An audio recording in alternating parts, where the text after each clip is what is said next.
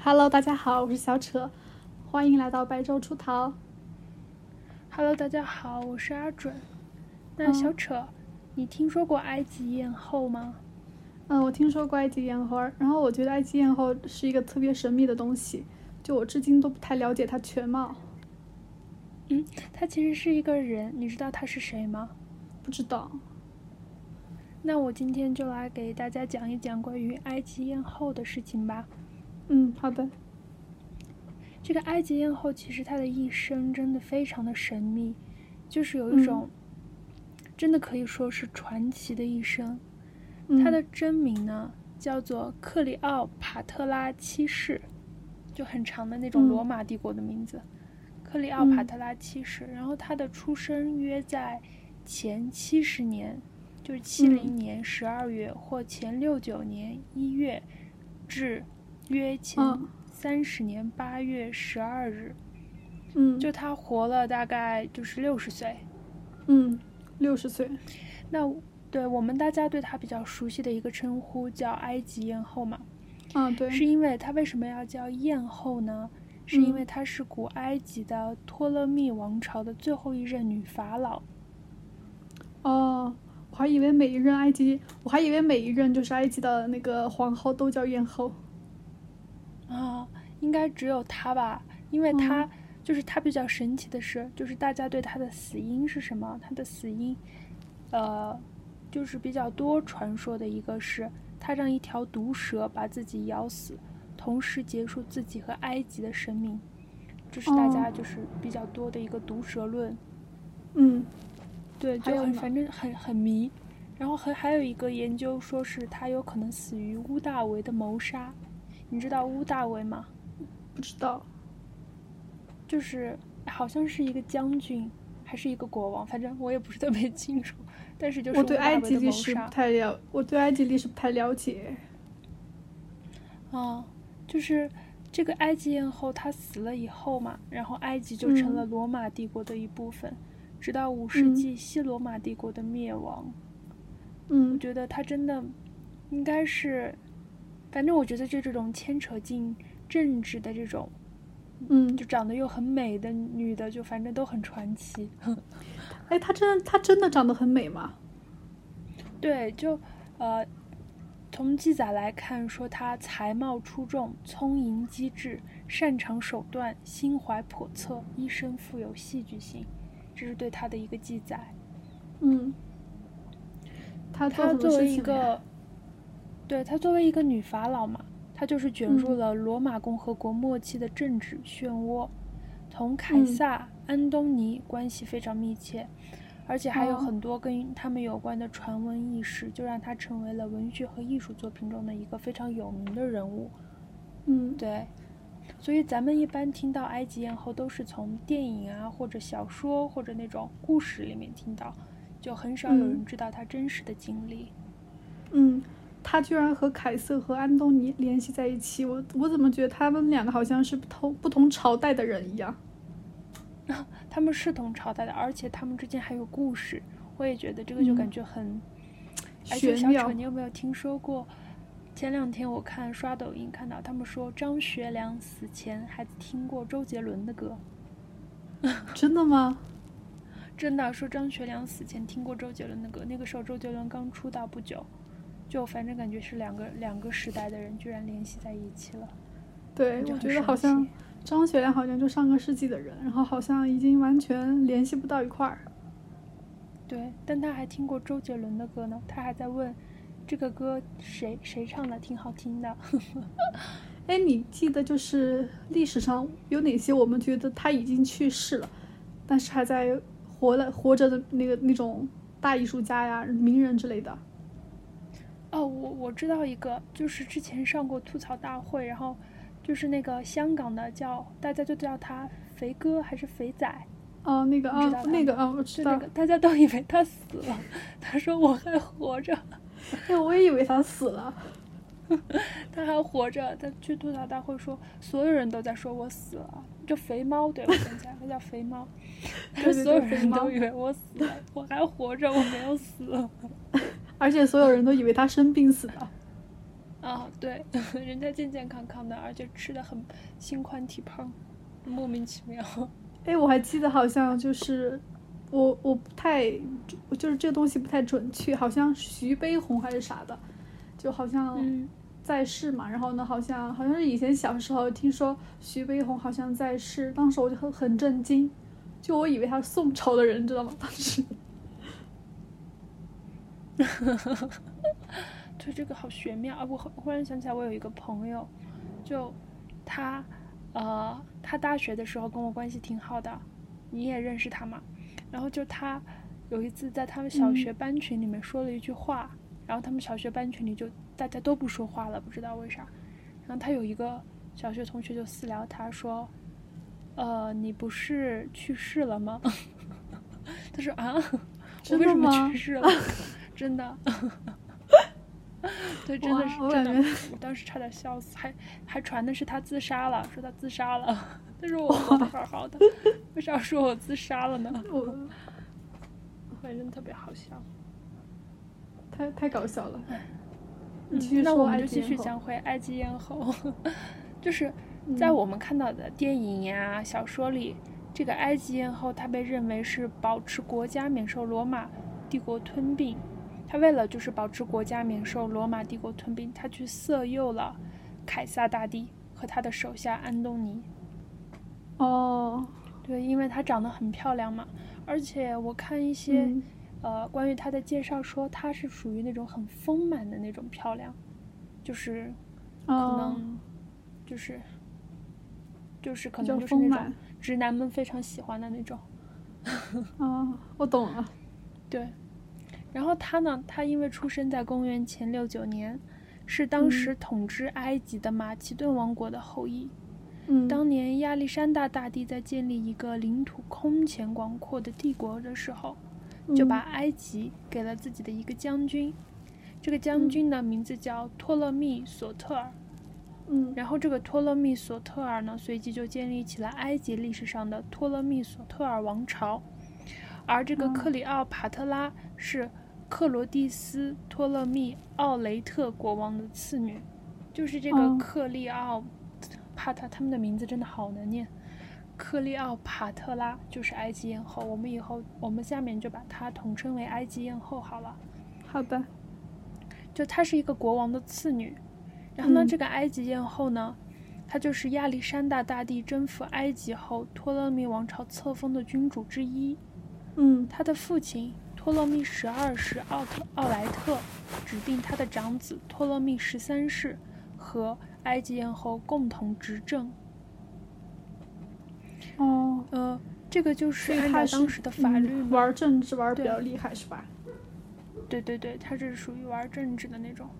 依照当时的法律，克利奥佩特拉必须嫁给自己的弟弟，嗯然后才能就是也就是托勒密十三世，然后他们才能统治埃及嘛。然后公元前五一年的时候，嗯埃及艳后就登上了王位。那这个作为一个女的政治家，不知道能不能称得上是政治家哈，我们就暂且认为嗯她算一个、半个吧，不知嗯道、我也不知道。 就是她登上这 个王位，在古埃及来说，嗯那她就属于一个焦点人物了，对吧？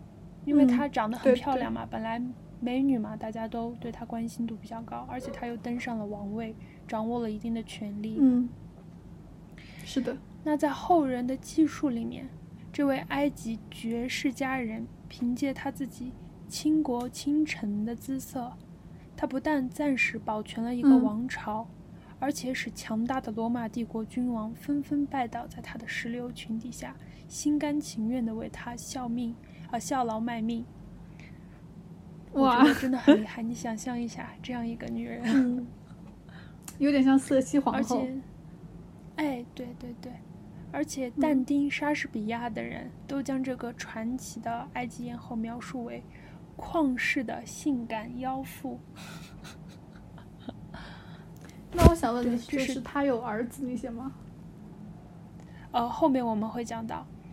我、嗯我我现在就觉得但丁和莎士比亚居然在描述埃及艳后，哎，感觉又很跳脱。对，感感觉好还有像萧就伯纳这些人，萧伯纳也出来了，我觉得他是现代人吧，对真的。对， 这个萧伯纳他称埃及艳后是一个任性而不专情的女性，好像都是应那该样，是就带了很一厉害点的女贬性都是义那样的。对对，然后就这个埃及艳后，她是国王和呃克利奥帕特拉五世的女儿嘛。嗯，然后她生于公元前六九年，从小在骄奢淫靡的宫廷中长大。公元前五一年的时候，她的父亲就去世了，留下遗嘱指定啊，呃，留下遗嘱指定说，就埃及艳后和她的异母弟弟为继承人，共同执政。但是他们两个因为派系哦斗争和争夺权力就吵架了，闹了矛盾。然后埃及艳后就在公元前四八年被逐出了亚历山大，亚历山亚历山大里亚后。我的妈，这个名字！嗯，然后我跟你说，后面你听到一个地点的名字，你肯定又会觉得很跳脱。啊，什么地点？就是在埃及和叙利亚的边界一带，他聚集了军队，准备进攻埃及。 真的吗？真的， 真的，然我觉后得在这他个的故父事让我亲听的真的很跳脱，我感觉好像是所有人都扯在一 起。对，就是这样的。我我我当时看到这个的时候，我自己也觉得，嗯，感觉没想到埃及艳后居然是这样的一个人，我以为只是一个嗯普普通通的皇后。啊，我我是对埃然及后艳后的印象嗯就是，好，她好像每每一任皇后都叫埃及艳后。哦， 然后呃，我们就来讲一下他，你知道他跟谁结为夫妇了吗？就这个埃不及知艳道后，她不知嫁给道了他的一同异母弟弟，就应该是同父异母的弟弟。嗯，对她好像以她跟前她埃同及父异好像母都的是弟可以弟和女儿结婚的。哦，我的天，真的吗？嗯，然后呢，这个埃及艳后她属于一个野心很大是的女是的人，对，她就不足，她就不满足目前的状况嘛，她就想获得更大的权利。但是当时的大臣们就联合起来对付她，然后把她赶到了叙利亚，然后她就只好在那个地方嗯筹集军队，准备以武力争夺埃及王位。我觉得怪不得她真的被嗯会被后世大家记下来，真的很传对啊奇，听她的经历。然后我们来讲对一下我也关于想有这埃样及传艳奇后经历。 对，关就我们来讲一下关于埃及艳后她是怎么迷住凯撒的，这个也是大家比较好奇的一个点。嗯那这个凯撒呢，就在那个时候，盖乌斯、尤利乌斯、凯撒，也就是我们说的凯撒大帝，嗯他追击庞培到了埃及，然后嗯那个皇上的手下嘛，就是托勒密十三世的手下，伯迪诺斯将庞培杀害，把他的头颅献给了凯撒大帝，以此来讨他嗯的欢心，想利用凯撒大帝去除去埃及艳后。但是这个举动没有哇让他获得凯撒大帝的好感，然后这个时候呢，就我们聪明的埃及艳后，她就想借此机会来利用凯撒帮她夺得王位，就命令自己的属嗯下装扮成一个商人，把自己包裹在了一床大毯子嗯里面。然后商人到凯撒住处求见凯撒的时候，他就从毯子里面出来，嗯跟凯撒见了面。那个时候，嗯呃，埃及艳后她正在妙龄时候，而且长得美艳惊人，她就用她嗯自己的美貌和智慧把凯撒大帝给迷住了，好厉害，嗯我觉得她。然后，然后凯呢撒大帝呢就下令，让埃及艳后的父亲的遗嘱执行埃嗯及艳后的父亲的遗嘱，让埃及艳后和托勒密十三世一起执政。然后随后呢，波西纽斯就发生了叛乱，战败后亚历山大港嗯战役，叛乱失败后被杀，然后这个托勒密十三世在逃亡的时候也就嗯死了，凯撒也就征服了埃及，但是没有把哦埃及划入罗马的领土。从此呢，埃及艳后就和凯撒生活在了一起，并且有了一个儿子。真的吗？真的，感觉很神奇吧？哎，真的很跳脱。对，然后呢，呃，我们再来讲一下关于他征服安东尼吧。他真的是一个情感故事很丰富的人。 行行行。然后这个埃及艳后呢，她当时就乘坐金色的大船，穿着艳丽，嗯来到了塔尔苏斯，面见安东尼。那她的嗯美貌也就把安东尼给征服了。然后两个人在塔尔苏斯同居了十二年之久。然后埃及哇艳后给安东尼生了三个子女。还是很强悍的。对，她又生了三个子女给这个人，然后她就作为女我王觉得嘛，安她东就尼又保嗯住了，对，她又保住了她的王位，她又保住了埃及的王国。还是还是比较厉害的。他有点像海伦，我觉得。啊，对，有一点，但是她比海伦，呃，不同的一点，我觉得她更偏向于她想要权力。嗯，是的。然后我们来讲一下，就关于，呃，她的最终归宿吧，就是嗯埃好及的艳后的最终归宿。那公元嗯前三一年，安东尼和乌大维大军会战于阿克提乌姆海角，也就是大家后面说的嗯亚克星海战。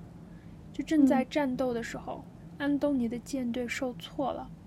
这个时嗯候，埃及艳后她乘的船就突然撤离了战战场，驶回了埃及。嗯然后就会有很多原因嘛。安东尼随即就嗯追赶而去，抛下战斗部队，任其遭受歼灭。然后公元前三零年，乌大维进攻埃及，包围亚嗯历山大里亚。安东尼看到大势已去，就拔嗯剑自刎了。其实我觉得看了这个以哦后，好感可觉怜其实埃及艳后好像也并不喜欢他吧，安东尼。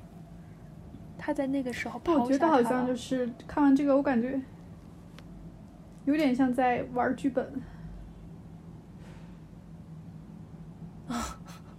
是。然后，其实，在这个时候的时候，埃及艳后她就知道自己对的的，你继续死说期吧。将近了。对，这个时候，埃及艳后她就知道自己的死期将近了，嗯她就研究了各种各样的自杀的方法，她就躲在了木堡里面，嗯但是又被乌大维给抓住了。嗯然后，当乌大维嗯去看就是埃及艳后的时候，他还施展了一些手嗯腕儿，千方百计的哄骗和迷惑乌大维。但是哦乌大维就没有没有鸟他嘛，就他的计他是划不就是没 gay 有啊奏效。 我不知道，有可能，我感觉，你想这样一个女的，她把凯撒大帝和安东尼都迷住了，对对对。然能后岂不迷住乌你？大维，对对对，然后这个乌大维他深情埃及艳后的目的是什么呢？就是他为什么不直接把埃及艳后杀了，或者怎么怎么样？他为什么要把她深情回来，就让她活着？他是为了要把她带到罗马去，在举行凯旋式的时候，把埃及艳后给示众，就应该是当众处刑这种。哇，好心狠啊！对，然后埃及艳后就知道这个事情了，然后她就陷入了绝望，万念俱灰。然后她有一帮很忠诚的侍女嘛，嗯她的这些侍女就把一条叫做传奇阿啊普斯的，对，很传奇，就像我们听神话故事一样，真的跟神话故事一样。对的对的。对，然后他这些忠诚的侍女们就把一条叫阿普斯的毒蛇装在了无花果的篮子里，送到他面前。嗯。然后他就抓起了小蛇，放在了自己的胸口上，结束了传奇浪漫的一嗯生。然后，他真的据好传传说奇。对，据传说，尽管他被加严加看管，但他还是他还是设法，但他还是设法得到了一个农民送来的一篮无花果，里面藏有一种叫阿普斯的小毒蛇，他让毒蛇咬伤手臂昏迷而死。然后这个乌大维呢，也满足了他临死之前的要求，把他和嗯安东尼埋葬在了一起。所以他还然是后最爱安东呃尼。对，我也感觉他最后既然说了这样的话，应该是最爱安东尼。然后他和凯撒所生的儿子，也就叫凯撒里昂，和他跟安东尼所生的儿子，也叫也就叫也就是亚历山大，均被吴大维下令处死了。嗯但是，其实关于这个埃及艳后的死因，哇，好有狠心啊！嗯很多这个很多的人，疑点。对，然后这个埃及艳后的死因也很也有很多很多的疑点。然后，尽管它是一个悲情故事嘛，但是它嗯的真实性依然得嗯到了法理学家和犯罪专家的广泛质疑。嗯嗯，是吗？对，就是犯罪学家他们就在研究他的死因到底是什么，觉得他不会就是这样放弃自己了。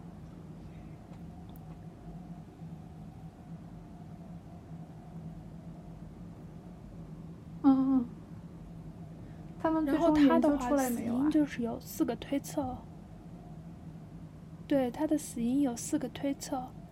第一嗯个推测呢、是乌大维的嫌疑，就是一个专家叫帕特布朗称，许多证据都显示埃及艳后之死十分可疑，她很可能是死于一场嗯精心策划的政治谋杀。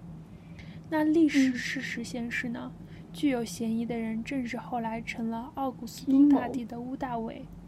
一个历史事实佐证了法理学家对乌大维的怀疑，那就是乌大维他后来又杀死了克克里奥帕特拉和凯撒的私生子嗯凯撒里昂，所以呢，这个乌大维他具有谋杀的动机。因为因为这个法理学家他嗯说，在埃及从没有女仆陪主人自杀的传统。那为什么两名女仆、哦埃斯拉和查米恩在埃及艳后自杀或者企图自杀的时候，不立即撞门喊卫兵帮忙，而是选择一起自杀呢？就答案非常嗯简单，就是乌大维除掉了所有的目击者。哇，他肯定是要除对掉的，要不然就揭露他的恶行。对，然后还有一种可能性，他们说是毒蛇论，就是我们之前说过的，埃及艳后是利用毒蛇自杀的。但是这个嗯毒蛇论的内容里面又充满了太多的矛盾、错误和不可能的巧合，所以犯罪学家和法理学家就觉得，呃，没有事情就没有那么简单。嗯然后第三个呢叫自杀论，就埃及艳后之死，她的第二大疑点是，她在死前曾向乌大维送出了一封自杀信，然后美国明尼哦，苏达，美国的明尼苏达州明尼阿布斯，明尼阿波 斯这名字真的是明尼阿笑死波了利斯市， 明尼阿波利斯利斯市犯罪研究专家，也就是我们刚才说的那个帕特布朗，他说，这显然不符合一个自杀者的性格。一个决心自杀的人绝对不会事先向某人出先送出一份警示性的遗书，好让他跑来拯救自己。哦，我觉对然后得应该第自杀的人都会悄悄走掉。哦，对，反而是那种想自杀又不是特别想自杀的人，会就是有一种嗯对外的求救吧。嗯，就应该应该是自己过不了那一关，希望别人帮助一下自己，对对，拉自己拉然后自第己一把三那个种。。对，就是拉自己一把的感觉。然后第三个呢，嗯就叫中毒论，也就是第三大疑点，就是如果呢埃及艳后是中蛇毒身亡，那么她死的实在是太快了，因为大家说的是她用于自杀的是一条埃及的眼镜蛇嘛，但是在实验室的嗯数据中显示，被眼镜蛇咬中最快死亡也要两小时。尽管医学史上也记载了一些中了眼镜蛇毒以后二十分钟就死了的时间，但是乌大维的士兵接获嗯命令冲到埃及艳后住处的时候，距离他遣人送信仅相隔几分钟的时间。但卫兵到达现场的时候，埃及艳后就已经死掉了。所以这也可能一个是一谜条团。剧毒。对，我还有一个论叫女仆论，就是嗯法理学家提出的第四大疑点，就是嗯埃及艳后的两个女仆之死就是根本不符合情理的。英国的牛嗯津大学热带医学和传染病学教授戴维·沃热尔说：“这里有一个误解，并不是毒蛇每次咬人都能释放出毒液，如果三个人嗯一起被毒蛇咬中，那这个概率将更低。所以我觉得，嗯，我自己是更偏向于乌大维乌大维谋杀的这一个言论的。你觉得呢？嗯我也比较相信，我也比较相信是这个吴大维所为的对，毕竟我们两个都是沉迷于阴谋论的人。阴谋论。我 发觉我们两个好像特别特别特别沉迷阴谋论。那最后的话，我来讲一下大家对呃埃及艳后的一个人物评价吧。好的，布莱茨帕斯卡曾说：“若克利奥帕特拉的鼻子长一英寸或短一英寸，嗯或许世界就会改变。而罗马的嗯古钱币也正好印证了这个事实。钱币中的哦克利奥帕特拉不但不美丽，而且长得还有些丑。而克利奥帕特拉之所以能诱惑到凯撒大帝和安东尼，也是因为他们受到了克利奥帕特拉的聪慧所吸引。这是别人对嗯他的一个评价。所以我觉得，在嗯我这样的对女她人我这觉得不些可能不查了聪这明些吧资料和对她的了解来说，对我觉得埃及艳后真的是一个美貌与智慧合在一身的人，但是她可能真的非常向往权力，也用过一些不择手段，呃，就是不择手段的嗯方法吧，所以她就成了历史上这么一个很有争议的人。哎，我想问一下，就是你向往权力吗？我说实话还是有一点儿向往的。你吗？对，你不向往吗？我我还好哎，我觉得我，因为我感觉就是权力这个东西，咋说呢，就是会让人有一种，嗯，就我也说不出来，反正就是有一种魔力，我感觉。就是想可以，嗯、指使别人做事情，或者就是说自己犯了什么错不用承担，还可以就是说有一种掌控制欲在那种控制欲在心中，掌控的感觉哈。对，而且我好觉像得喜就是欢权力，它会让开车的人让好你像喜欢开车的人好像就是哦，控制欲很强，就喜欢，嗯，对。然后我觉得其实，就权力这个东西，你有它，你就不需要再对别人，就不用忍气吞声，不用受别人气了。我觉得这个是我最最想要权力的原因之一。嗯，是的。那如果就是有金钱和权利，你选择什么呢？就是只可取取其一。啊、我选择金钱。